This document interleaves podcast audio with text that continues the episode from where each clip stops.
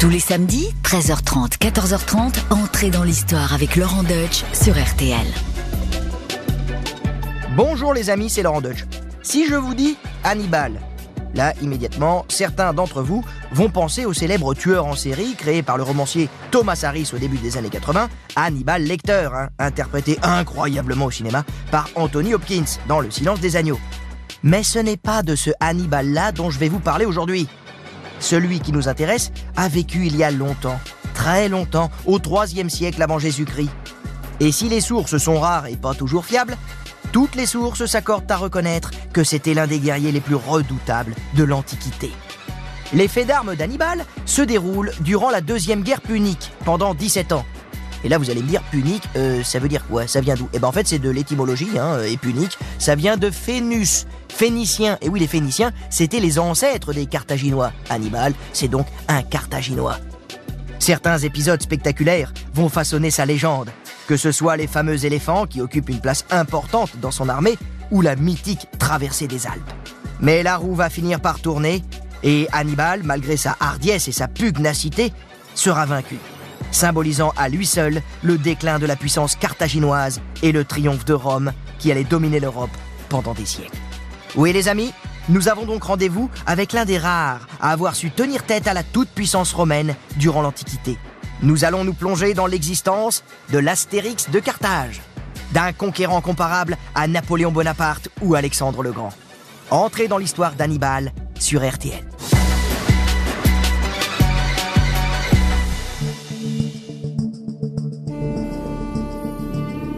Hannibal naît sous le soleil tunisien, à Carthage, près de Tunis, en 247 avant Jésus-Christ.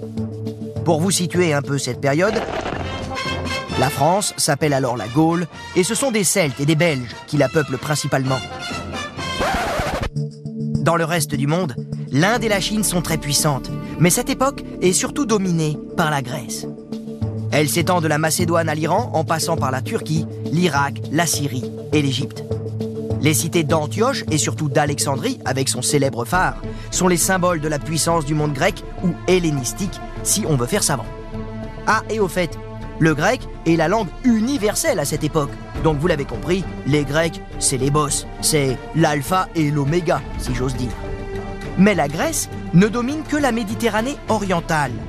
La partie occidentale est partagée entre d'un côté la République romaine qui occupe l'actuelle Italie et possède une importante armée, et de l'autre, Carthage, la ville de naissance d'Hannibal. Mais qui, bien plus qu'une cité prospère, est un empire qui domine les rivages de l'Afrique du Nord, du sud de l'actuelle Espagne, des Baléares, de la Sardaigne, de la Corse et de Malte. Et l'événement clé, le jour J, comme dirait ma copine Flavie Flamand, c'est quand après plus de trois siècles de guerre, les Carthaginois dominent aussi l'ouest de la Sicile. Alors ça pour les Romains, c'est la conquête de trop. En effet, L'île a une position exceptionnelle, avec trois façades maritimes, et elle est riche en blé et en œuvres d'art. Rome se méfie évidemment de Carthage et craint que sa rivale ne s'empare de toute la Sicile. Alors, les Romains débarquent en moins 264 sur l'île, plus précisément à Messine. C'est le début de la première guerre punique. Les Romains s'emparent de l'est de la Sicile aux dépens de Carthage. Mauvais sur terre mais excellent en mer, les Romains se sentent pousser des ailes et ils débarquent près de Carthage pour obtenir sa capitulation. Mais là, ils ont été trop gourmands. C'est un peu comme l'expression euh, quand on a la tête en beurre, on s'approche pas du four. Là, ils se sont rapprochés trop près de Carthage et du coup, ils se font laminer par les Carthaginois. On est en 255 avant Jésus-Christ. Et quand notre Hannibal voit le jour en 247, donc 8 ans après cette défaite, la situation est plutôt calme. Les positions sont figées. Carthage tient la côte ouest de la Sicile, et si les Romains continuent de batailler, ils n'inquiètent plus vraiment leur adversaire. Faut dire qu'à ce moment-là, ni Carthage ni Rome n'ont les moyens de financer une nouvelle guerre. Maintenant que le décor géopolitique est planté, parlons un peu d'Hannibal Barca. Alors lui, on peut dire que c'est un fils à papa, né avec une cuillère d'argent dans la bouche, puisqu'il est issu d'une puissante famille carthaginoise. Avec un père général, Hamilcar, il apprend très tôt l'art de la guerre et lit les récits sur Alexandre le Grand, qui devient son modèle. À 6 ans, Hannibal voit son père quitter la maison et repartir au combat. En effet, la République romaine, qui n'a pourtant pas un rond, décide de recréer une puissante flotte, financée par de riches citoyens qui ont la garantie d'être remboursés si les Romains l'emportent. Et c'est cette flotte de 200 galères, des quinquérèmes tout beaux tout neufs, qui débarque en mars 241 avant Jésus-Christ au large de la côte ouest de la Sicile, près des îles Égades. En face, les Carthaginois se sont préparés à cette nouvelle offensive sur le plan maritime, mais aussi sur le plan terrestre. Et c'est le père d'Hannibal, Hamilcar, qui prend le commandement de l'armée. Et assez vite, tous les espoirs reposent sur lui, car la flotte carthaginoise, pourtant présentée comme la meilleure, ne résiste pas longtemps face à celle de l'ennemi romain. 120 navires carthaginois sont coulés. Et sur terre, le père d'Hannibal ne fait pas mieux. Il essuie même une série de revers. Les Carthaginois n'ont plus le choix. Après plus de 20 ans de guerre, ils doivent négocier un traité de paix avec l'ennemi. Et c'est Hamilcar Barca, le père d'Hannibal, encore lui, qui est nommé pour discuter avec les émissaires romains, et comme vous l'imaginez, il avale de sacrées couleuvres au moment de signer le traité humiliant imposé par Rome. L'accord stipule en effet que la Sicile est prise, ce qui en fait la toute première province romaine. Carthage doit aussi renoncer à la navigation en mer Tyrrhénienne, à recruter des mercenaires en Italie, et doit verser à la République romaine une grosse indemnité de guerre sur 10 ans. Pourtant, les caisses carthaginoises sont vides. Lorsqu'Amilcar Barca rentre à la maison retrouver son fils qui a désormais 10 ans, l'ambiance est morose. Et à peine revenu, il doit déjà repartir. Cette fois pour mater les mercenaires de l'armée carthaginoise, qui se révoltent car ils n'ont pas été payés. Pendant plus de trois ans, le père d'Hannibal est à la tête des opérations pour repousser ses mercenaires en colère et remettre de l'ordre alors que le conflit a dégénéré en guerre civile. Le calme revenu, Hamilcar s'impose comme l'homme fort de Carthage. Et il décide alors de repartir à la conquête de la péninsule ibérique. En effet, le sud de l'actuelle Espagne est un grenier à blé, mais aussi une région riche en métaux précieux et surtout une réserve de soldats prêts à combattre. Bref, tout ce qu'il faut pour aider Carthage à reprendre du poil de la bête. Et pour la première fois, Hannibal va accompagner son père. Au moment du départ, ce dernier fait alors prêter à son fils le serment de haine éternel à l'encontre de Rome. Et là, je peux vous dire qu'Hannibal n'oubliera jamais cette promesse.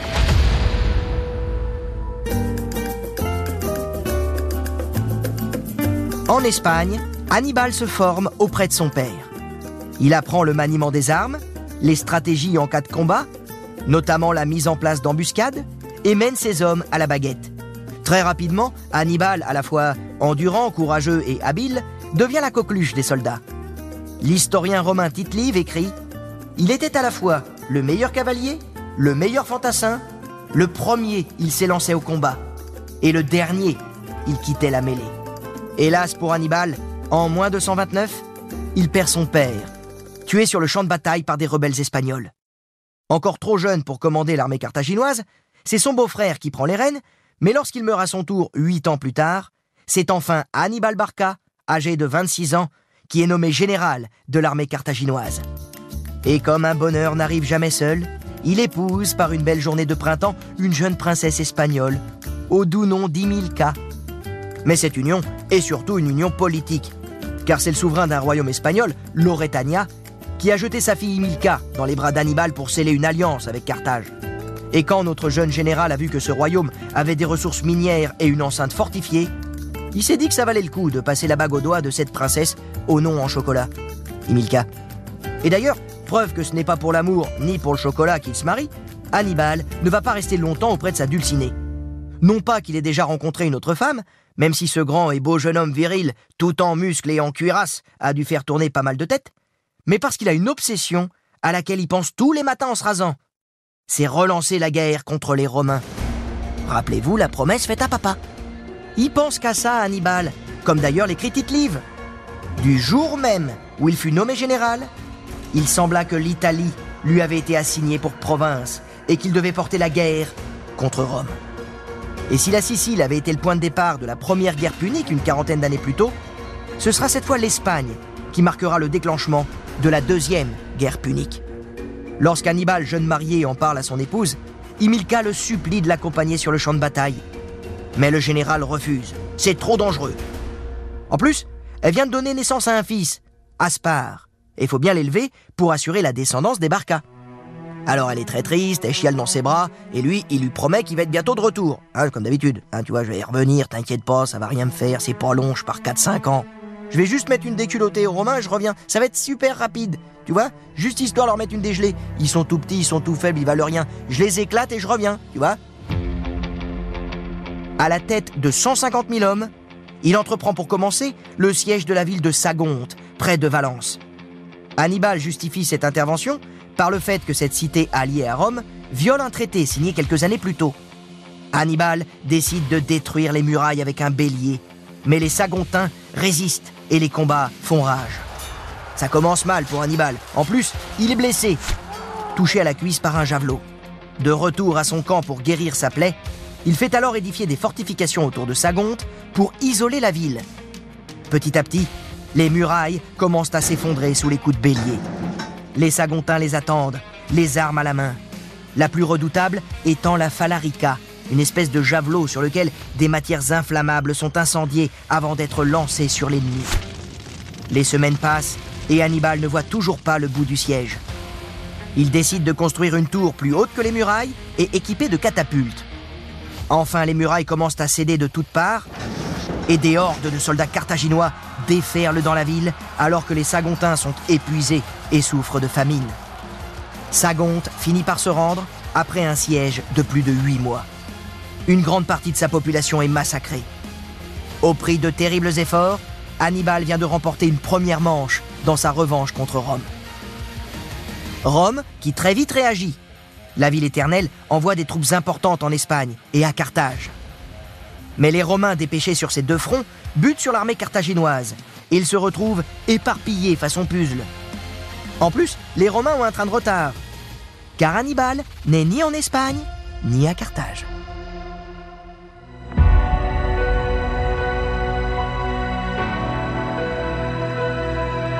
En fait, Hannibal a passé les Pyrénées et il se trouve en Gaule avec l'intention de rejoindre l'Italie et d'aller jusqu'à Rome. Rien que ça, il veut les surprendre. Ça, c'est très présomptueux. C'est même suicidaire. Mais n'oubliez pas qu'Hannibal a fait une promesse à son père, celle de haïr les Romains et de les combattre jusqu'au dernier. En revanche, vous noterez qu'il n'a pas respecté une autre promesse, celle faite à sa femme Imilka. Il lui avait quand même promis de revenir vite à la maison pour la retrouver, elle et son fils. Mais entre la douce chaleur du foyer et la guerre, Hannibal a fait son choix. Et il ne reverra jamais ni son épouse ni son fils, qui mourront de la peste dans d'atroces souffrances quelques années plus tard. Voilà donc Hannibal parti pour l'Italie à la tête de 100 000 hommes. Cavalerie, infanterie, lanciers, fantassins, archers, ils sont tous munis d'armes redoutables, comme ces lances de 5 à 7 mètres de longueur, avec pointe et extrémités en fer ou bien aussi des épées courtes à double tranchant, idéales pour décapiter ou poignarder. Il y a aussi les frondeurs des baléares, dont les projectiles, en pierre, en terre cuite ou en plomb, peuvent peser un demi-kilo avant d'être lancés. Les effets sont alors semblables à ceux d'une catapulte. Enfin, il y a surtout la Légion sacrée, la crème de la crème de l'armée d'Hannibal, les Top Guns, formés des nobles de Carthage et qui possèdent ce qui se fait de mieux en matière d'équipement. Et pour finir, et comment ne pas les évoquer, il y a les fameux éléphants. Les éléphants d'Hannibal. 37 prennent la direction de l'Italie.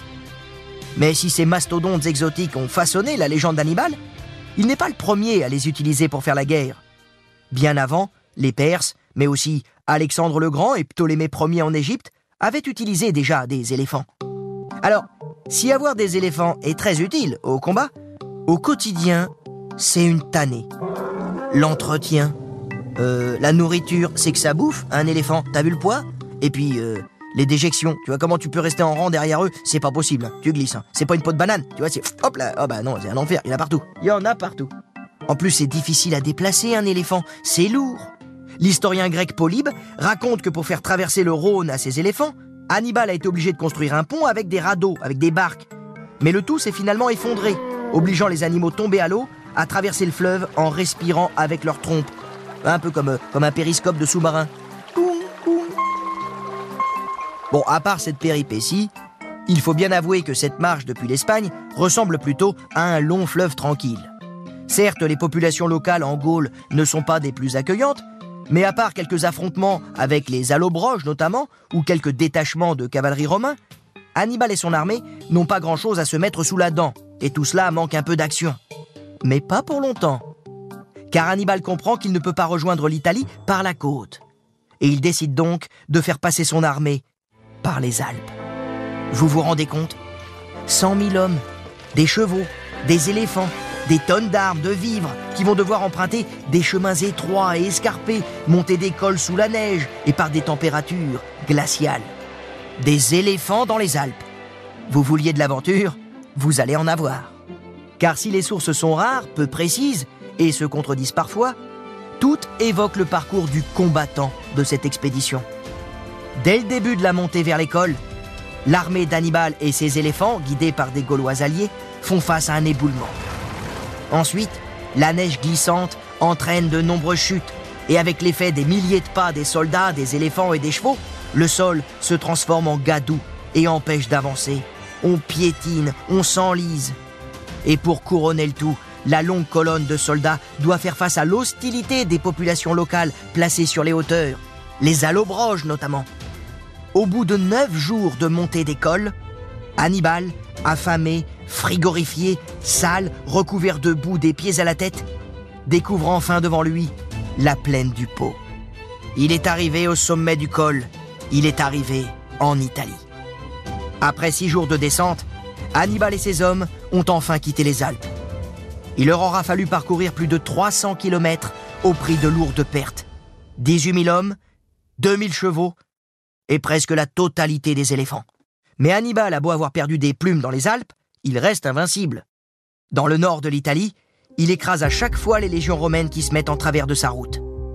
En revanche, il ne lui reste donc plus qu'un éléphant, et un écrivain latin du 1er siècle avant Jésus-Christ, Cornelius Nepos, écrit qu'il sert de monture à notre général. En juin 217, dans la zone du lac de Trasimène, dans le centre de l'Italie, des espions parlent à Hannibal de la progression d'une armée commandée par une grosse huile de la République romaine, le consul Caius Flaminius. Hannibal décide alors de tendre une embuscade. Il va se placer avec ses hommes dans des collines, et lorsque Flaminius et ses troupes s'engouffreront dans un couloir étroit, il n'y aura plus qu'à fondre sur eux. Pour tromper l'ennemi, Hannibal fait faire un feu sur une colline voisine pour faire croire qu'il n'est pas encore dans le coin. Au petit matin du 21 juin, c'est donc un Flaminius qui ne se doute de rien qui engage ses hommes dans le fameux couloir étroit. Soudain, l'armée d'Hannibal, tapie dans les collines, surgit. Pendant trois heures, elle taille en pièces les Romains complètement désemparés. Le consul Flaminius finit la tête tranchée et 20 000 hommes sont tués. D'autres se noient dans le lac et 10 000 sont faits prisonniers. Les Carthaginois en profitent aussi pour récupérer les armes de leurs adversaires. Ça peut toujours servir. Grâce à ce nouveau succès, Hannibal se rapproche un peu plus de Rome, où l'on commence à se demander comment se débarrasser de ce général qui leur inflige déculotté sur déculotté, qui pille tout sur son passage et rallie des populations qui s'engagent à ses côtés. Signe que c'est la crise à Rome, un dictateur est nommé et les effectifs de l'armée passent à 81 000 légionnaires et près de 13 000 cavaliers du jamais vu. Il va falloir le stopper, ce Carthaginois. Avec de tels moyens, c'est donc une confrontation très déséquilibrée qui se présente pour Hannibal le 2 août 216, du côté de Cannes. Alors, pas notre Cannes à nous, sur la côte d'Azur, mais une petite cité du sud de l'Italie, Cannes. Hannibal n'a que 50 000 hommes à sa disposition, tandis que les Romains sont plus de 80 000. Mais vous commencez à le connaître, Hannibal. Il a plus d'un tour dans son sac, et surtout, rien ne lui fait peur. Conscient du déséquilibre, le combattant laisse place au stratège. Hannibal compte utiliser sa carte maîtresse, sa cavalerie. Ainsi, lorsque l'infanterie romaine attaque et repousse les hommes d'Hannibal, la cavalerie carthaginoise déferle sur l'aile droite et sur l'aile gauche. Les troupes carthaginoises forment alors un arc de cercle et les cavaliers, quant à eux, opèrent leur jonction de l'autre côté de l'armée romaine. Les Romains sont ainsi pris au piège, encerclés. Ce coup de génie tactique basé sur l'encerclement se solde par une hécatombe chez les Romains. Le bilan est terrible. 45 000 morts, 15 000 prisonniers. Les Romains pensaient l'emporter, ils subissent un désastre. Et vous connaissez l'expression tous les chemins mènent à Rome. Et bien là, pour Hannibal, tous les chemins mènent à Rome. Plus rien ne peut l'empêcher de s'emparer de la ville éternelle. Et il est bien parti pour respecter la promesse faite à son papa 20 ans plus tôt. Et c'est là où il va commettre une erreur. Eh oui, Hannibal, ça arrive même au meilleur. Il décide en effet d'accorder du repos à ses troupes. Il s'empare de la ville de Capoue, près de Naples, dans le sud de l'Italie, pour y passer l'hiver au chaud. Or, Capoue, à l'époque, c'est le repère de la débauche, avec des prostituées à gogo, du vin qui coule à flot, des bains où l'on vient faire autre chose que se laver, si vous voyez ce que je veux dire. C'est Tite Livre qui nous le raconte. Les soldats carthaginois succombèrent sous l'effet des plaisirs et des jouissances. Ils ramollirent leur âme et leur corps. Cet épisode va d'ailleurs donner naissance à une expression célèbre, les délices de Capoue. Et notre Hannibal dans tout ça S'est-il vautré dans le stupre lui aussi? Lui qui a pourtant la réputation d'être un homme chaste, connu pour n'avoir eu qu'une seule épouse dans sa vie, Imilka. Eh bien, si l'on en juge par les combats qu'il continue de livrer face aux Romains, c'est un Hannibal toujours endurant, agile et qui garde la ligne. Et eh oui, si à Capoue, les soldats font l'amour plutôt que la guerre, eh bien pour Hannibal, ça reste faites la guerre et pas l'amour.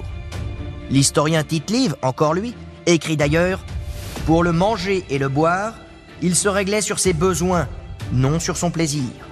Pour veiller et dormir, il ne faisait pas de différence entre le jour et la nuit. Le temps que lui laissaient ses tâches, il l'accordait au sommeil. Et ce sommeil, il n'allait pas le chercher sur une couche molle ou dans le silence. Beaucoup le virent souvent couvert d'un manteau de soldat, couché à terre, au milieu des sentinelles et des postes de garde. Oui, Hannibal, c'est véritablement un esprit saint dans un corps saint. Et modeste en plus. Toutefois, Hannibal semble lui aussi s'être ramolli, puisqu'il n'attaque toujours pas Rome. Il attend. Il attend des semaines, des mois et des années avant de se décider, sous prétexte qu'il n'a pas assez de machines pour envisager un siège, ni de vivre suffisant pour tenir ce siège.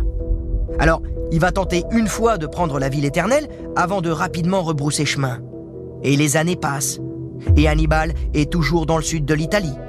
Mais même s'il ne livre pas de grandes batailles, N'imaginez pas pour autant qu'il se la coule douce à ne rien faire. Il doit régulièrement combattre les Romains qui ont bien l'intention de reprendre certaines positions.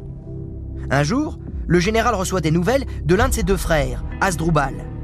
C'est lui qui contrôle les troupes carthaginoises en Espagne depuis plus de dix ans, depuis qu'Hannibal s'est lancé à la conquête de l'Italie. Asdrubal est en route pour la péninsule italienne avec 60 000 hommes. Mais c'est pas pour manger des pizzas. Le petit frère d'Hannibal est en fuite car un militaire romain aux dents longues, Scipion, vient de prendre le contrôle de l'Espagne. L'heure est grave et Asdrubal a besoin d'aide. Au printemps 207, il est donc en Italie, prêt à opérer sa jonction avec Hannibal qui est en route, impatient lui aussi de retrouver son petit frère. Mais en fait, ils ne se reverront jamais. Lors d'une bataille, Asdrubal et ses hommes sont défaits. Et c'est sur une pique, à l'entrée de son camp, Cannibal retrouvera la tête de son petit frère, décapité. Hannibal sent que le vent tourne. Il abandonne certaines positions et s'isole avec ses troupes dans une région montagneuse, presque entièrement entourée par la mer. Il est acculé par l'ennemi et son territoire se réduit comme peau de chagrin. Il perd aussi son autre frère, Magon, qui a combattu en Espagne avant de passer en Italie. L'Espagne est perdue et Hannibal n'a plus de soutien. Tous ses anciens alliés l'ont abandonné. Les Numides, Syracuse, la Macédoine, Hannibal, sur le point de devenir le maître de l'Europe occidentale quelques années plus tôt, est devenu un loser qui se retrouve tout seul, abandonné de toutes parts. Et comme si ça suffisait pas, Hannibal reçoit alors une missive inquiétante.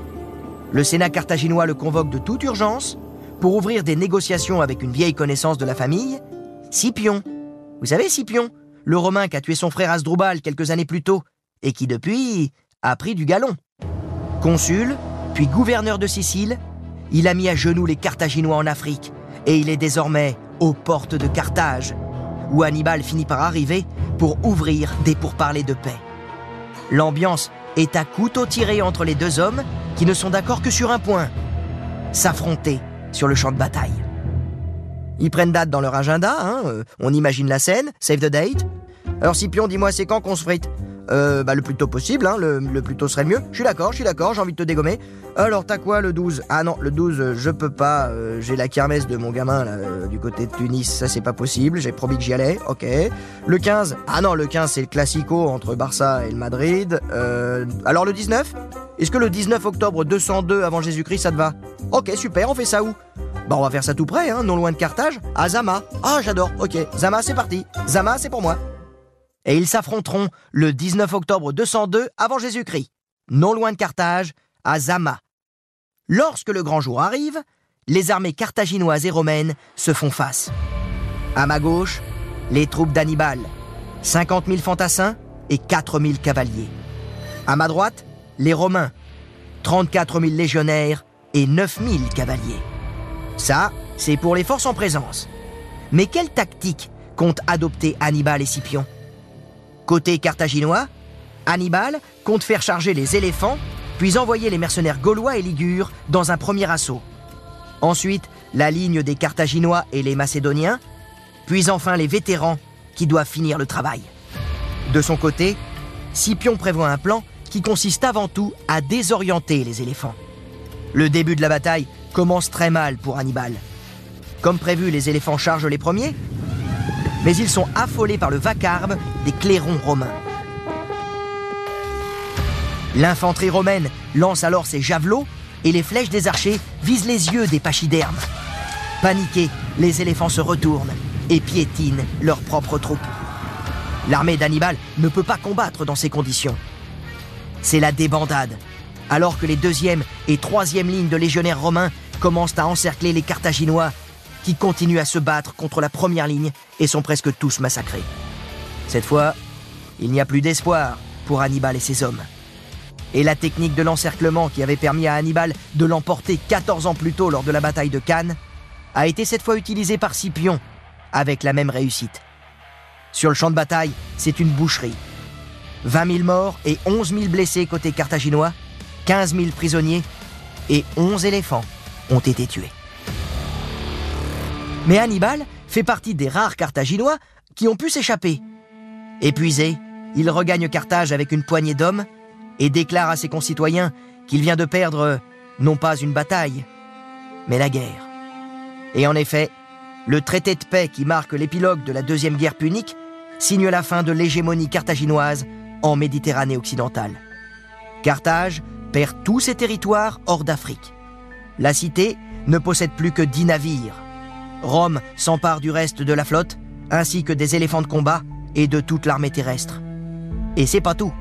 Carthage doit aussi payer en 50 annuités une lourde indemnité et ne peut plus mener aucune guerre sans l'autorisation romaine. Alors que Scipion rentre triomphalement dans la ville éternelle et reçoit de ses soldats le surnom de Scipion l'Africain, Hannibal, lui, rentre à Carthage, la tête basse. À presque 50 ans, il se range provisoirement des combats et entre en politique. Il devient suffète de Carthage, l'équivalent de consul. Mais les Romains veillent au grain et s'inquiètent de cette nomination qui redonne du pouvoir à leur vieil ennemi. Finalement, Hannibal s'exile et part en Asie, dans différentes cours hostiles à Rome. À chaque fois avec la même volonté, monter une nouvelle expédition contre son ennemi héréditaire. Eh oui, le vieux guerrier veut se venger il n'a pas l'intention de rendre les armes, et il n'a pas non plus oublié la promesse faite jadis à son père. En plus, Hannibal n'a rien perdu de son imagination. Lors d'une bataille navale menée contre Rome, Hannibal aurait fait jeter sur les vaisseaux ennemis des jarres de terre cuite remplies de serpents venimeux. Pas mal, non, pour désorganiser l'ennemi, surtout sur un bateau Quelque temps plus tard, Hannibal s'exile ensuite à la cour du roi de Bithynie, dans l'actuelle Turquie. Mais une délégation romaine demande au souverain l'extradition d'Hannibal.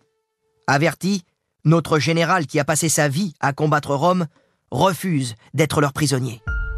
Un soir, il approche l'une de ses mains de sa bouche, ouvre une bague et boit son contenu cul sec. Immédiatement, Hannibal se met à tousser, se tient le ventre, titube et s'écroule. Il est mort. Il vient de se suicider par empoisonnement. Sa bague contenait en effet un mélange de ciguë et d'aconite, une plante toxique employé pour tuer les loups, d'où son surnom d'herbolo. Nous sommes alors en 183 ou 181 avant Jésus-Christ, et Hannibal n'est plus. Sa dépouille reposerait dans le nord de la Turquie actuelle. Des décennies plus tard, même si en 146 avant Jésus-Christ, lors de la troisième guerre punique, Carthage est totalement détruite par les Romains, le souvenir du général Hannibal va hanter la ville éternelle pendant encore très longtemps. Durant des générations, sitôt qu'un malheur survient, les sénateurs romains hurlent Hannibal ad portas. Hannibal est à nos portes. Et lors d'une entrevue diplomatique à Éphèse, à la fin de sa vie, lorsque Scipion l'Africain lui demande qui sont les meilleurs généraux ayant jamais existé, Hannibal lui répondit qu'il se place lui-même à la troisième place, derrière notamment Alexandre le Grand, et aujourd'hui encore, les fameuses tactiques militaires d'Hannibal sont encore enseignées dans les académies militaires. Entrez dans l'histoire. Laurent Deutsch sur RTL.